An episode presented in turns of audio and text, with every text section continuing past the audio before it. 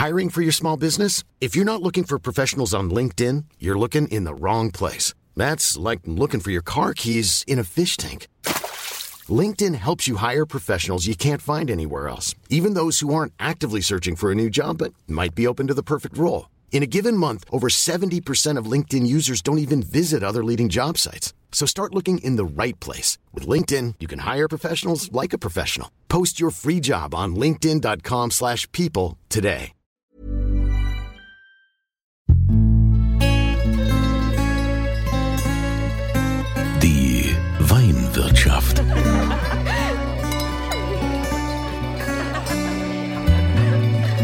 Das schöne Leben mit Andreas Kunze. Willkommen in der Weinwirtschaft.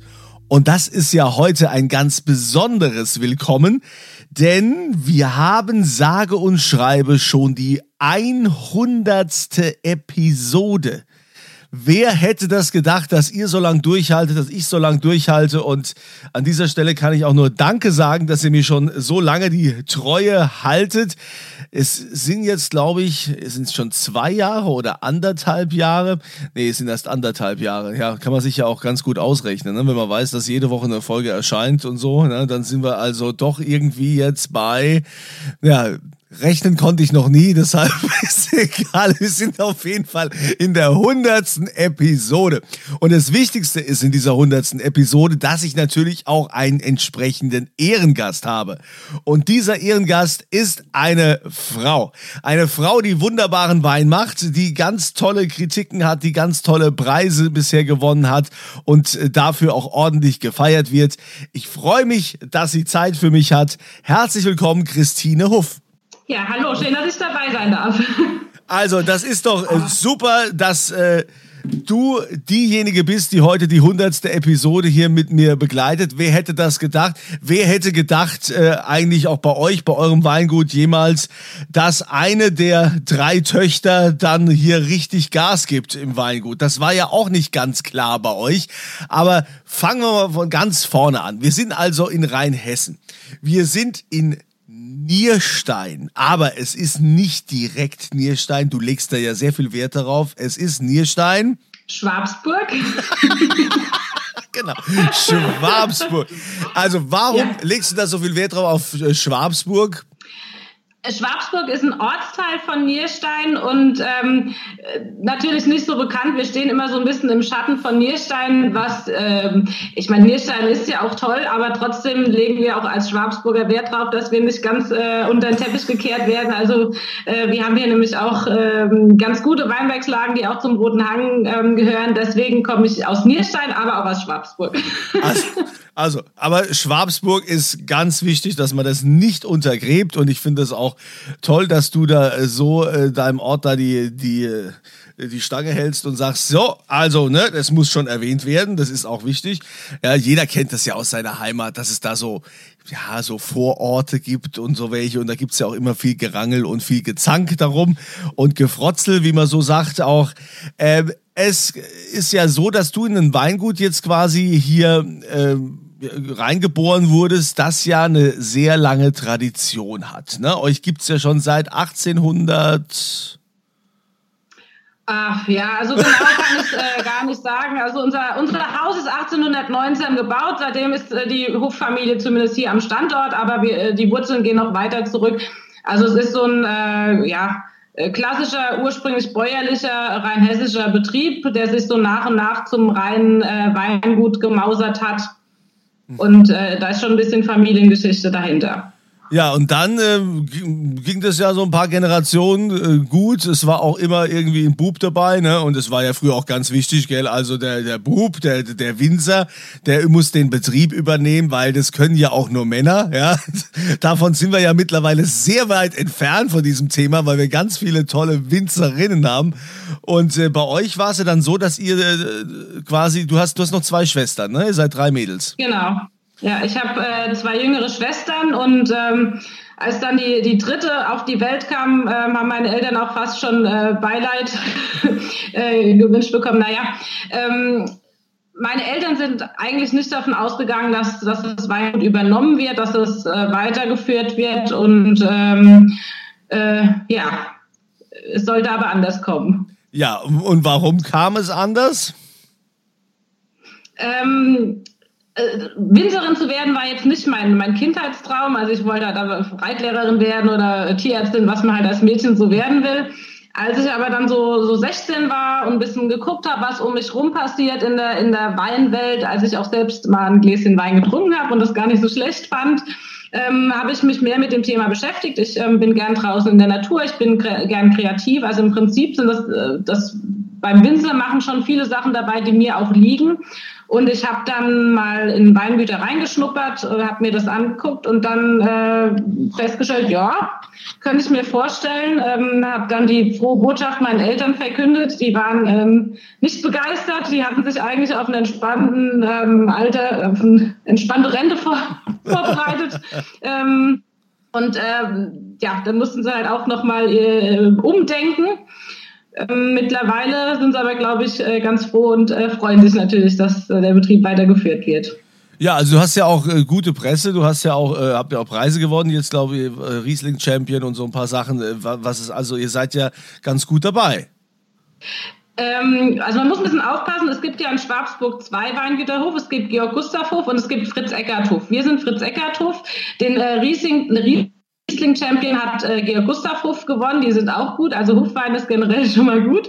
Ähm, wir hatten jetzt ganz gute internationale Kritiken bei ähm, James Suckling zum Beispiel, also ist ein anderer ähm, Wein äh, Stuart Piggott macht das, ähm, aber äh, ja, wir haben, ich habe mir da schon ein bisschen was aufgebaut, bin da auch sehr stolz drauf. Ähm, das war auch so ein Ding, als, als Mädchen wird man nicht von klein auf auf den Traktor gesetzt, wie das bei den Jungs so der, der Fall ist. Ähm, deswegen habe ich auch gesagt, ich ähm, möchte Weinbau von der, von der Pike auf lernen, habe mich bewusst entschieden, erstmal eine Lehre zu machen, war dann ähm, bei Klaus-Peter Keller und ähm, in Württemberg bei Aldinger und ein paar Monate in Burgund und äh, habe dann noch ein Studium in Geisenheim, äh, Geisenheim dran gehängt. Also ich wollte das schon richtig lernen und auch das Handwerk lernen.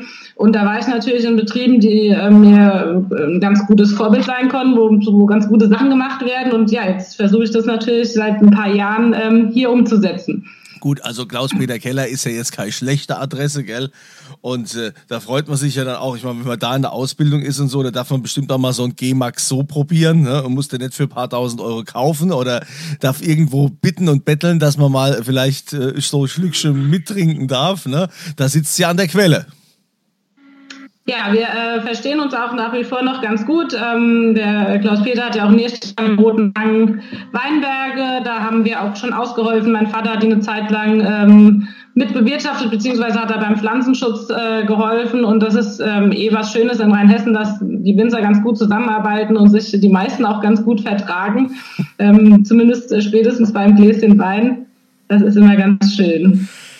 Also Du sagst ja, wir haben hier in Schwabsburg haben wir auch tolle Lagen, ja. Gut, bei Nierstein fällt mir natürlich sofort Pettental ein, wo ich so sagen würde, ne? oder hier Orbel und was, was man so hat. Was, was ist denn jetzt in, in Schwabsburg die Lage, die mal mehr Anerkennung verdient hätte? Also die wichtigste Lage um Schwabsburg herum ist die Lage Schloss Schwabsburg, tadarata, ähm, ist äh, nicht ganz so bekannt, weil eben Schwabsburg nicht die Geschichte hat wie jetzt in Nierstein. In Nierstein gab es schon immer große bekannte Güter, da gibt es auch heute noch die VDP-Weingüter, die große Gewächse ähm, am Roten Hang machen. Und in Schwabsburg gab es eigentlich immer ja, kleinere Betriebe, bäuerlich strukturiert. Und ähm, da haben wir nicht so eine, so eine lange Geschichte. Und ähm, Deswegen bin ich ganz fleißig am Trommeln und ähm, am Werbung machen, dass eben auch die, die Lage Schloss Schwabsburg Beachtung findet, weil die jetzt äh, auch gerade im Kontrast zum, zu den Lagen am Rhein vorne sehr spannend ist. Also am Rhein vorne ist es ähm, von der Vegetation immer ein bisschen früher, es ist nachts wärmer, weil der Fluss die Temperatur hochhält. Und äh, bei uns in Schwabsburg ist es eher windig, eher äh, karg, es sind größere Temperaturunterschiede, weil es nachts mehr abkühlt. Und ähm, das ist einfach nochmal eine, eine schöne Vielfalt vom Roten Hang. Und in manchen Jahren hat äh, die eine Ecke die Nase vorne, in anderen Jahren die andere Ecke. Und jetzt gerade in Zeiten des Klimawandels ist es schon gut, wenn man ein bisschen breiter aufgestellt ist. Und ähm, ja, das macht einfach Spaß und ist eine Herausforderung zu sehen, wie die unterschiedlichen Weinberge reagieren. Ich habe gesehen, eurem Weinportfolio habt ihr auch äh, was, was Rotliegendes, gibt es also auch. Und äh, du hast ja auch eine, eine spezielle Linie, beziehungsweise es ist wahrscheinlich so aufgebaut, äh, so ähnlich wie die VDP-Pyramide, oder? Ja, wir orientieren uns an dem Herkunftsprinzip. Also es gibt einmal den, den Gutswein, der so als quasi Botschafter vom Weingut so der unkomplizierte Begleiter für Une de Woche ist. Dann gibt's den Ortswein, der von einem Boden ist, der sehr typisch für das Ort ist. Also bei uns ist es eben das Rotliegende. Das ist der Boden, ähm, den es am Bodenhang gibt. Der ist aus der Zeit des Rotliegenden und hat eben diese rote Farbe durch Eisenverbindungen, also im Prinzip äh, Rost. Und ähm, dann haben wir aber auch Kalksteinböden, weil da ist das, äh, als der Rheingraben eingebrochen ist, sind die Boden äh, ja überall verschiedene Bodenschichten an die Oberfläche gekommen und so haben wir eben das Rotliegende, aber auch Kalkstein und Löss. Also es ist äh, ganz spannend, weil man da sehr gut spielen kann mit den, mit den Rebsorten. Wie viel Hektar bewirtschaftet ihr jetzt? Wir sind jetzt bei knapp 10, also das ist noch überschaubar. Der Durchschnitt in Rheinhessen ist, glaube ich, bei 15. Also das ist so, dass man es mit der Familie gerade noch so handeln kann, ähm, aber auch an so einer Grenze, wo man merkt, ah, es ist äh, wieder nicht langweilig. Was ich ja auch äh, schön finde bei euch am, am Eingang vom Weingut, äh, da steht ja auch hier, Wein ist der Beweis, dass Gott uns liebt, steht da am Eingang. Also äh, Finde find ich total schön. Wer hat sich das denn damals ausgedacht? Äh, wir haben äh, so eine äh, nette Tante aus dem bergischen Raum, die uns immer so mit äh, lustigen Sprüchen und Schildern versorgt und das trifft es auch immer ganz gut. Die hat da irgendwie ein ganz gutes Gespür dafür und ähm, ja, Weinmachen hat ja auch viel mit, äh, naja, Schöpfung zu tun und mit Natur und mit dem, was einem so gegeben wird und ähm, äh, auch an was auch immer man da glauben will, der, der passt halt so, der Spruch eigentlich ganz gut. Es ist eben nicht das, was, was der Mensch immer eins zu eins in der Hand hat, sondern es ist eben auch das, was einem gegeben wird und manchmal auch nicht. Was hast du denn jetzt dem Wein so äh, mitgegeben oder auch dem Weingut, indem du so deine, deine eigene persönliche Handschrift äh, dahinterlegt hast? Also wir haben uns erstmal wieder, ich habe mich eigentlich erstmal wieder so auf unsere Wurzeln zurück äh, besonnen. Ähm, wir hatten früher auch Steillagen im Betrieb, die hat mein Opa alle weg, hergegeben, getauscht, weil der lieber Traktor fahren wollte und äh, eher so ein, ein leidenschaftlicher Ackerbauer war. Der hatte kein Muster im im Steilhang zwischen einen Buckel krumm zu machen. Und ähm, aber die Steillagen im Roten Hang sind eben das, was uns auszeichnet, was es nicht überall gibt, was eben was Besonderes ist. Und ähm, ich habe eben gelernt in meiner Ausbildung, dass, dass die Herkunft das Wichtigste ist und ähm, dass es auch das ist, was nicht irgendwie kopiert werden kann. Und ähm, deswegen haben wir uns äh, dann dran gemacht, äh, an Steillagen wieder ranzukommen. Das war auch zu einer Zeit, als es noch möglich war. Mittlerweile ist es ein bisschen schwieriger, weil auch äh, Winzer von außerhalb ähm, hier Weinberge suchen, weil es eben was Besonderes ist. Und habe mich ähm, ja äh, sehr auf den Riesling äh, konzentriert, weil es einfach meine liebste Rebsorte ist. Und ähm, mittlerweile muss man aber auch sagen, dass ähm, äh, ich bin ja mit einem Neuseeländer verheiratet, mit dem Jeremy dass der ähm, doch auch so ein bisschen äh, internationalen Wind mit in den Betrieb äh, gebracht hat. Also er hat Spaß an äh, Sauvignon Blanc, ähm, hat dieses Jahr Syrah angelegt und will Merlot pflanzen. Also ähm, der äh, zwingt mich so ein bisschen dazu, von meinem klassischen Riesling-Tunnelblick äh, ähm, auch äh, die Kellertüren zu öffnen. Und ähm, ja, wir ergänzen uns da ganz gut, weil wir einmal wirklich so die klassischen ganz äh, äh, Boden qualitätsorientierten Riesling haben und eben auch so ein bisschen ähm, weltoffenere Sachen, die eben der Jeremy verantwortet und das ähm, ein bisschen äh, Wind in dem Betrieb. Ja, also das finde ich ja super. Ich meine, so, so ein Sauvignon Blanc aus Neuseeland, das ist ja nicht zu verachten. Ne? Also wenn er den so wie er da schmeckt, auch quasi jetzt in die, in, auf die rein hessische Version ummünzt, dann äh, könnte er ja nur gewinnen. Ja, wir sind ja nicht in Neuseeland, also es wird schwierig, hier in 1 zu 1 Neuseeland äh, äh, Sauvignon zu machen. Ähm, aber zumindest äh, hat so ein bisschen äh, Kiwi Spirit, sage ich immer. Also es ist, äh, äh hat, die haben auch klassische ähm, Elemente, also sind auch zum Teil im Holz ausgebaut, also auch was man eher aus der französischen Ecke ähm, kennt. Aber man merkt äh, auch an der Ausstattung, an der Art der Wein haben die so eine gewisse, äh, ja, sind irgendwie lustig. äh, offen. Also äh, man merkt schon, dass da ähm, die Länder die Hände mit dem Spiel hatte. Wie siehst du das jetzt eigentlich so äh, jetzt? Ähm, oder äh, lass uns erstmal die Frage stellen, wie die Weine bei euch ausgebaut werden im Weinkeller. Alles, alles Edelstahl, äh, Edelstahl oder große Holzfässer, Barrique oder wie können wir uns das vorstellen? Also ein, ein, Großteil der Weißweine wird schon im, im Edelstahl ganz klassisch ausgebaut. Ähm, wir hatten oder wir haben alte Holzfässer, die auch zum Teil unten im Keller aufgebaut wurden damals vor, ich weiß nicht, ähm, mindestens 100 Jahren. Ähm, die waren aber alle mit Rotwein belegt und es ist schwierig, ähm, in Rotweinfassen Weißwein reinzulegen, weil die Farbe ja immer nicht ganz rausgeht aus dem Holz. Also man macht sich dann ein, Rosé, was man vielleicht nicht unbedingt möchte. Deswegen haben wir jetzt in den letzten Jahren Holzfässer dazu gekauft. Wir haben ja in Rheinhessen die, diese Stückfassgröße, unser traditionelles Maß und haben da ähm, Halbstückfässer. Äh, so jedes Jahr gibt's mal eins. zum Geburtstag oder so. Und ähm, haben da momentan in erster Linie ähm, Burgunder und, und Sauvignon drin und ähm, fangen so ein bisschen an auch mit Riesling im Holzfass, aber die Fässer, wenn die neu sind, geben die ja noch relativ viel Holzgeschmack ab und ähm, wir wollen auch nicht den, den Riesling quasi platt machen mit Holzaromen und warten da einfach, bis die Fässer ein bisschen äh, ruhiger geworden sind und dann ähm, werden sie auch mit, mit Riesling belegt.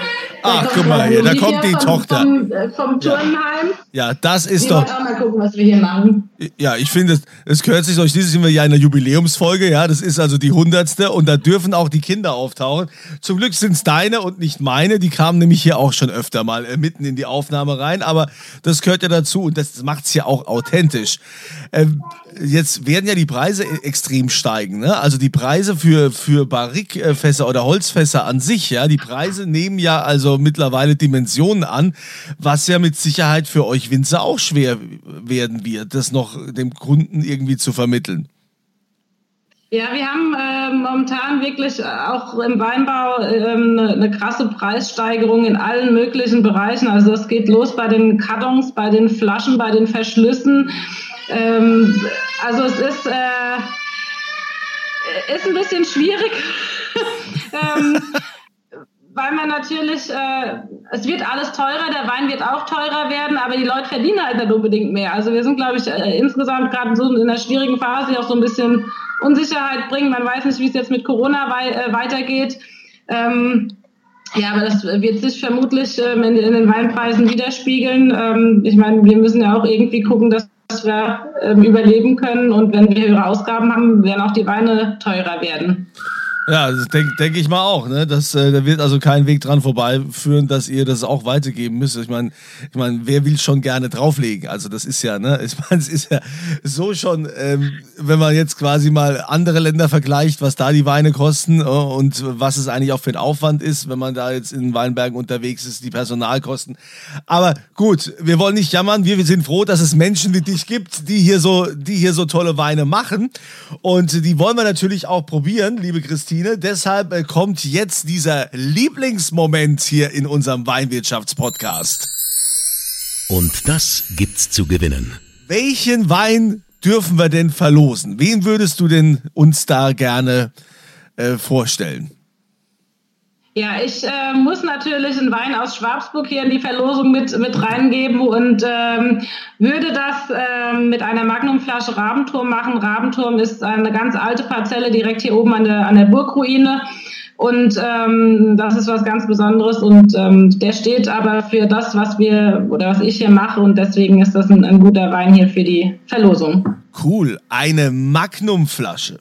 Das ist super. Das äh, ist auch jubiläumswürdig zur 100. Folge. Und äh, diese Magnumflasche, da könnt ihr also mitmachen bei der Verlosung, wenn ihr auf podcast.kunze.tv geht. Und da ist dieses Formular, wo ihr eure Daten eintragt. Und dann gibt's immer zur aktuellen Gewinnspielfrage die Antwort. Und da müsst ihr mir die Antwort auf die Frage quasi reinstellen. Äh, die Frage lautet, an welcher Universität hat denn die Christine Huff Weinbau studiert. Wo war das denn? Ne? Welche Universität? So viele gibt es da ja nicht. Ne? Also da könnte man also direkt drauf kommen. Tipps gebe ich jetzt keine. also das bitte eintragen, podcast.kunze.tv und damit etwas Glück die Magnumflasche gewinnen. Christine, es hat mir Freude gemacht. Äh, ich freue mich immer, wenn ich so authentische äh, Menschen treffe, die für etwas brennen, die also auch die Tradition der, der Familie fortführen und dann auch so ihren, ihren, ihre eigene Handschrift draufsetzen. Ich finde es auch sehr spannend mit deinem Mann, der, der aus Neuseeland kommt und äh, der, der war ja ursprünglich, war der nicht eher so mehr auf, auf Tiere eingestellt anstatt Wein? Also er war ähm, äh, Rugby spielender äh, Farmer. Und äh, wir haben, also Rugby spielt er mittlerweile nicht mehr, weil er hier nicht so viele äh, Mitspieler findet. Aber äh, wir haben zum Polterabend damals vier Schafe ähm, geschenkt bekommen und das erste, was er gemacht hat, war, dass er sich einen Bock gekauft hat. Ähm, seitdem äh, besteht hier so eine kleine äh, Bird-Hufsche Schafzucht. Das macht er so als Hobby äh, nebenbei. Ähm, er kommt aber auch aus einer Weinbaufamilie, also der Wein war ihm nicht ganz fremd und ähm, hat dann nochmal umgesattelt und äh, macht jetzt eben hauptberuflich Wein. Die Schafe sind dann quasi das, das Hobby. Ja. Herrlich. Ich stelle mir das gerade vor, ein wunderbares Bild und ich glaube, das Bild mit den Schafen und dem Bock, das äh, sollten wir jetzt mit ins äh, Wochenende nehmen. Ich äh, sage herzlichen genau. Dank, Christine Hoff. Vielen Dank für deine, deine Zeit. Ich wünsche dir weiterhin viel Erfolg mit deinem Weingut, deinem Mann und den Schafen. Und, und euch wünsche ich eine schöne Zeit, eine schöne Woche und immer volle Gläser.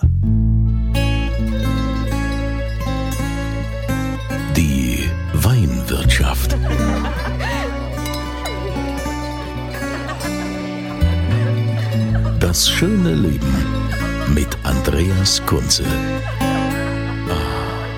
Die Weinwirtschaft wird produziert von Podcast Monkey. Podcast-monkey.com.